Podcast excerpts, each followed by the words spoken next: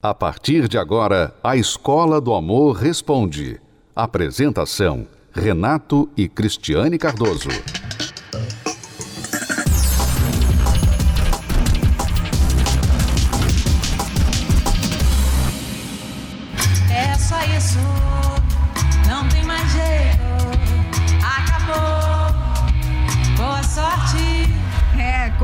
Música, para muitos casais por aí é realmente assim. Não tem mais jeito, acabou e boa sorte. Mas será que não tem jeito mesmo? Segundo especialistas, 90% dos casais que se separam não tomam essa decisão por falta de amor. No caso, a maioria acredita que desfazer a relação é menos trabalhoso do que aprender a enfrentar os problemas da vida dois. E aí, acreditar que não tem mais jeito é a única alternativa. E parece que foi assim com Jennifer Aniston e Justin Troll. O ator e roteirista foi capa de uma famosa revista americana na última semana. Parece que o ator ainda sente bastante saudade da ex-companheira. Justin Troll disse que, apesar da separação, ele e Jennifer continuam muito amigos e se falam com frequência. E ainda completou que os dois se separaram, mas ainda se amam. O divórcio dos atores foi confirmado em 2018, depois de pouco mais de dois anos de casamento e seis anos de relação. Na época, um dos motivos apontados para o fim foi a divergência sobre onde o casal deveria morar. Tabloides chegaram a confirmar que Jennifer Aniston gostaria de viver em Los Angeles e Justin Troll em Nova York. Como ambos não cederam, o casal entendeu que o casamento não tinha mais jeito. Jennifer Aniston chegou até a revelar para a imprensa que não estava de coração partido com o fim. É meio louco, né? As pessoas acham que Jen não consegue segurar o homem, que Jen se recusa a ser mãe porque ela é egoísta e só pensa na carreira, ou que estou triste e de coração partido. Primeiro, com todo respeito, não estou com o coração partido. Só que agora, Justin Troll tentou amenizar essa hipótese e disse que nem tudo nessa narrativa é verdade. Goste ou não, não tivemos aquela separação dramática e nós nos amamos. Sou sincero quando digo que valorizo nossa amizade. Não nos falamos todos os dias, mas ligamos um para o outro. Nós fazemos videochamadas, nós trocamos mensagens. É, quando o ex-casal afirmou que não tinha mais jeito, eles podem ter se enganado.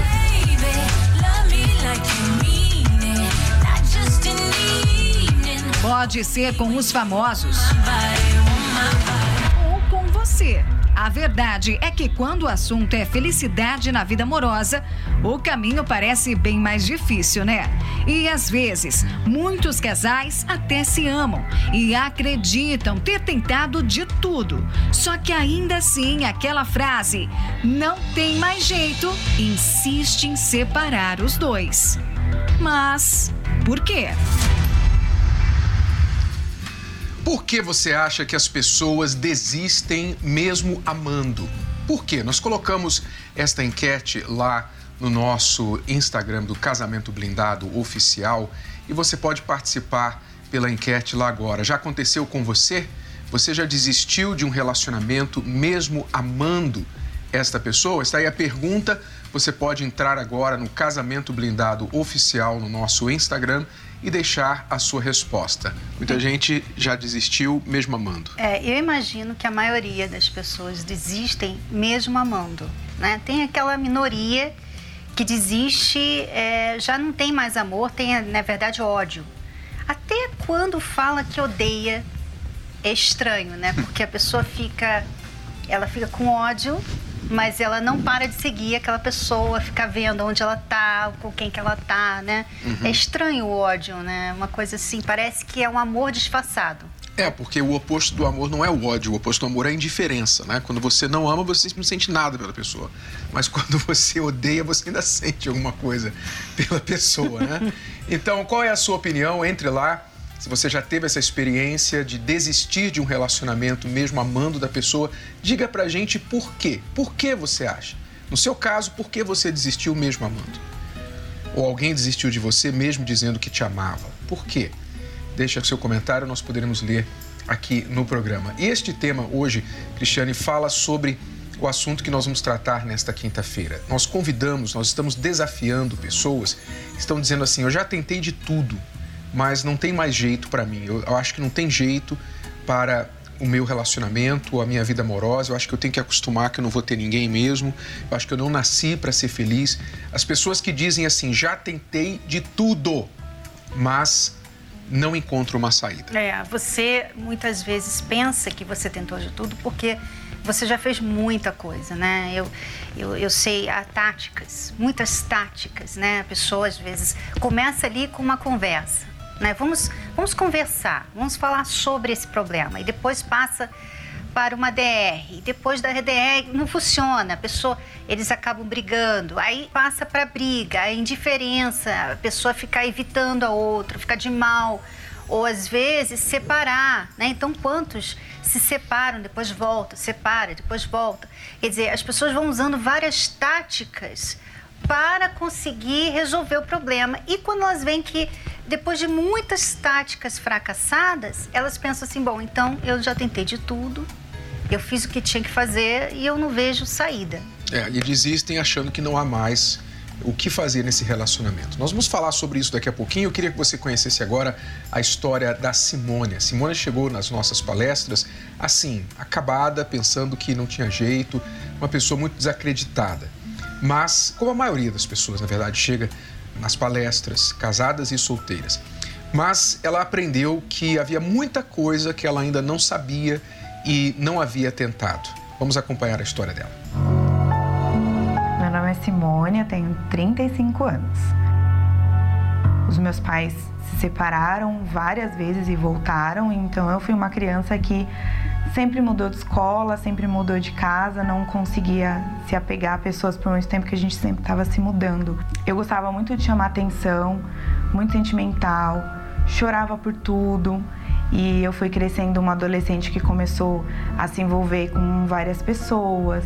Desde os 13 anos de idade eu tinha problema com as pessoas que eu me relacionava, porque eu sempre era anulada. Então as pessoas faziam comigo o que queriam. Então eu sempre estava correndo atrás de alguém, eu sempre estava chorando por causa de alguém. Então da, a minha infância e adolescência foi assim. Do, dos relacionamentos que eu tive, os dois mais assim traumáticos, um foi uma pessoa que eu morei com ele por quatro anos e ele bebia muito. Era o meu namorado e eu simplesmente cheguei um dia e falei para minha mãe: Olha, eu vou morar com ele. Peguei as minhas roupas, pus tudo dentro de um saco de lixo, porque não tinha mala, e fui morar com ele. Era uma pessoa que bebia muito, não ficava em casa, eu ficava muito tempo sozinha. E foi aí que eu comecei a desenvolver uma depressão. Então eu tive uma depressão muito profunda, eu me fechei dentro de mim, eu ficava dentro de casa com a janela fechada, com a luz apagada e eu não saía de lá para nada, eu não sorria, eu só chorava. Ele chegou um belo dia e falou assim: Olha, o que, que você acha de você voltar para casa da sua mãe ou voltar para casa da minha mãe? E aí nesse dia eu fiquei muito mal, porque mesmo sendo um relacionamento abusivo, que não existia amor, não existia consideração nenhuma, eu não queria porque eu era dependente daquilo. E aí eu fui para casa da minha mãe, ele foi para casa da mãe dele fiquei muito mal, só chorava todos os dias. Nisso eu conheci uma pessoa e aí eu comecei a me relacionar com ele. Então acabou que eu acabei engravidando dele e esse foi o meu fundo de poço. Quando eu me vi grávida, sem o apoio de ninguém, ele simplesmente falou para mim que não ia assumir e foi embora. Então aí isso foi muito difícil, eu fiquei sozinha mesmo. Então eu peguei a minha vida amorosa, pus ela dentro de uma caixa e simplesmente coloquei no canto. Não preciso mais tocar nesse assunto, não preciso mais falar nisso e fui vivendo a vida. Embora eu tivesse passado por uma gestação, já tivesse tido meu filho, mas para mim eu não tinha problema nenhum e eu tinha um grande trauma.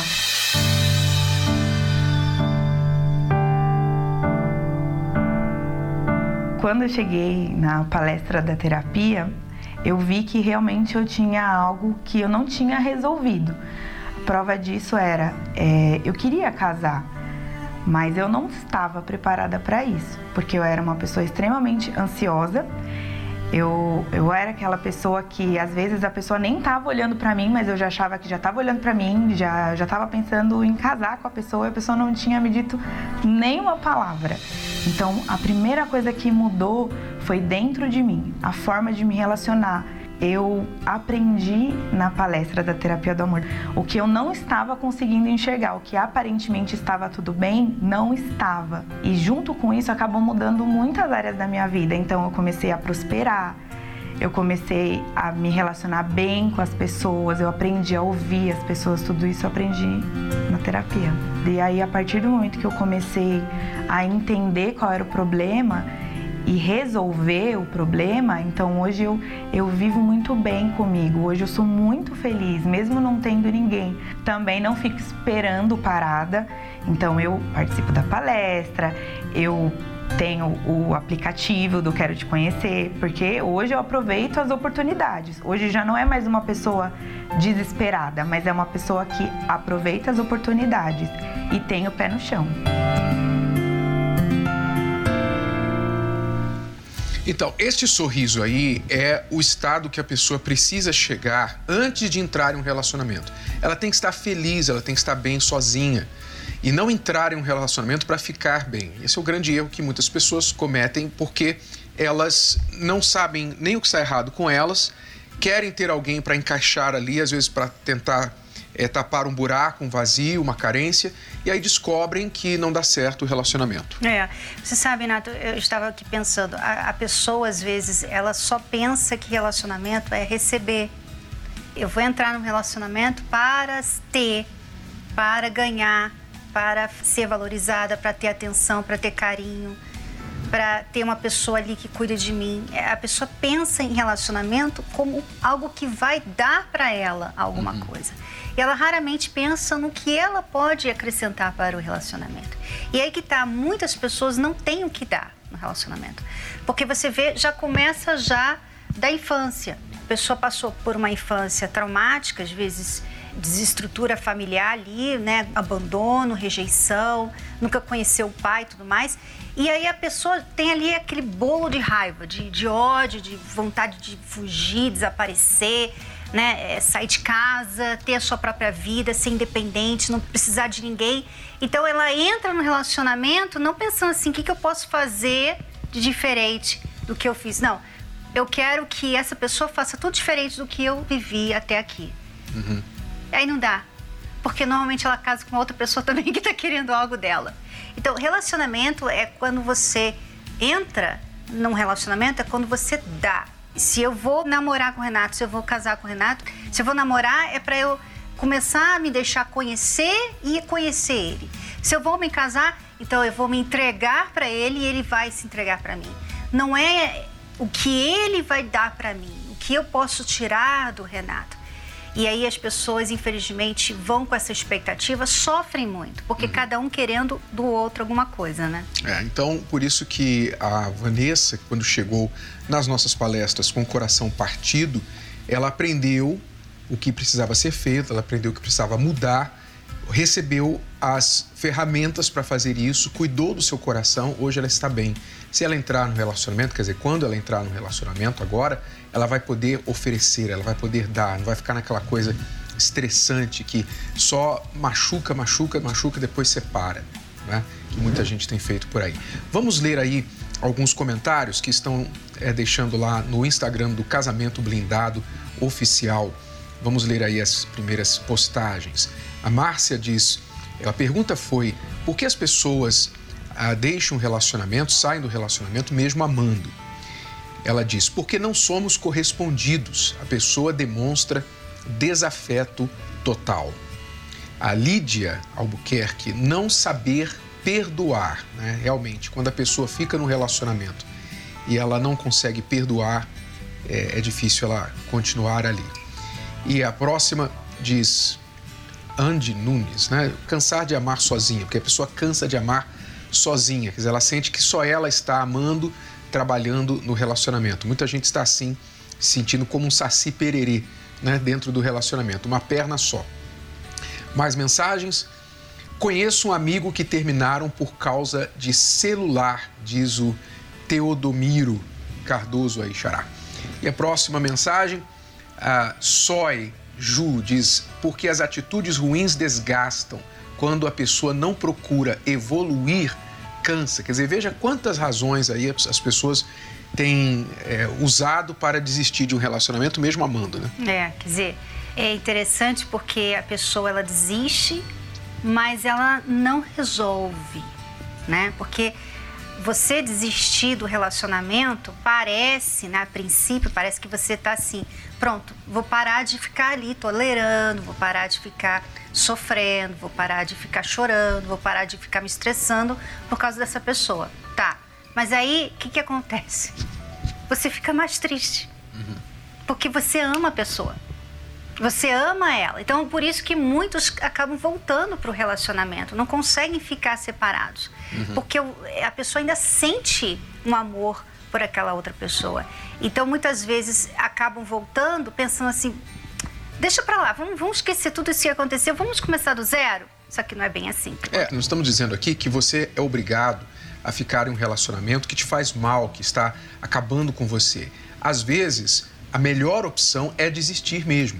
Mas a grande tragédia é que a maioria das pessoas que desiste do relacionamento, mesmo amando, desiste não é porque é a melhor opção, desiste porque não sabe o que fazer para salvar a relação. É o mesmo sentimento que a gente tem quando a gente se propõe a fazer alguma tarefa e a gente não tem o conhecimento, não tem o know-how daquela tarefa. Por exemplo, se colocar uma equação matemática na sua frente e você não entende muito de matemática, você vai olhar para aqueles números, né, para aqueles parentes, aqueles x, aqueles mais, etc. Você vai olhar para aquilo ali e falar assim: meu Deus do céu, não sei nem o que fazer com isso aqui. Você nem quer começar, não é? Mas se você aprender, se você tiver a, a cabeça para entender o que é aquilo ali, como resolver aquela equação, você não tem problema para resolver o problema, né? Você vai em frente. Mas quando você não sabe, não tem conhecimento, então você desiste. É por isso que muita gente está desistindo dos relacionamentos, mesmo amando. É porque elas não sabem como resolver os problemas. E aí que entra os ensinamentos do amor inteligente, a escola do amor inteligente. Porque quando a gente aprende como resolver os problemas, a gente pode resolver ao invés de desistir. É o que as pessoas têm feito todas as quintas-feiras. Você vai acompanhar agora alguns casos de casais e solteiros que têm vindo às nossas palestras e resolvido essas equações aí da vida a dois. Vamos acompanhar.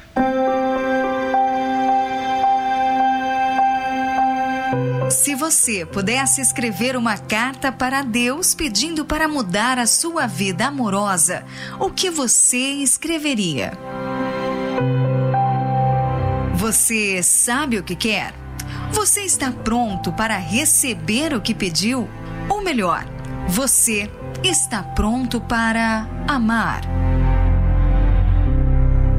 Se você quer se casar para ser feliz, para ter uma pessoa para chamar de sua, alguém para dizer eu te amo, se você quer se casar para isso, você tem que entender que isso é um pensamento egoísta, isso é um pensamento que é centrado em você. É um pensamento de quem busca se servir para a própria felicidade. Mas se você está buscando um propósito egoísta, pessoal, sabe o que provavelmente vai acontecer?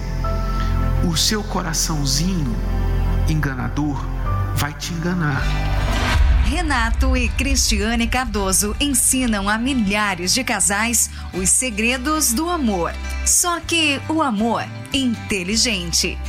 Você fica querendo impor a sua vontade e você fica querendo que aquela pessoa seja como você quer, como você visualizou, idealizou e tudo mais. Qual é a vontade de Deus? O que, que Deus quer no meu casamento? Será que eu não estou sendo difícil, muito crítica, criticando tudo que a pessoa é? Dicas indispensáveis para casados e solteiros. Sabe aquela cartinha com os pedidos da pessoa ideal?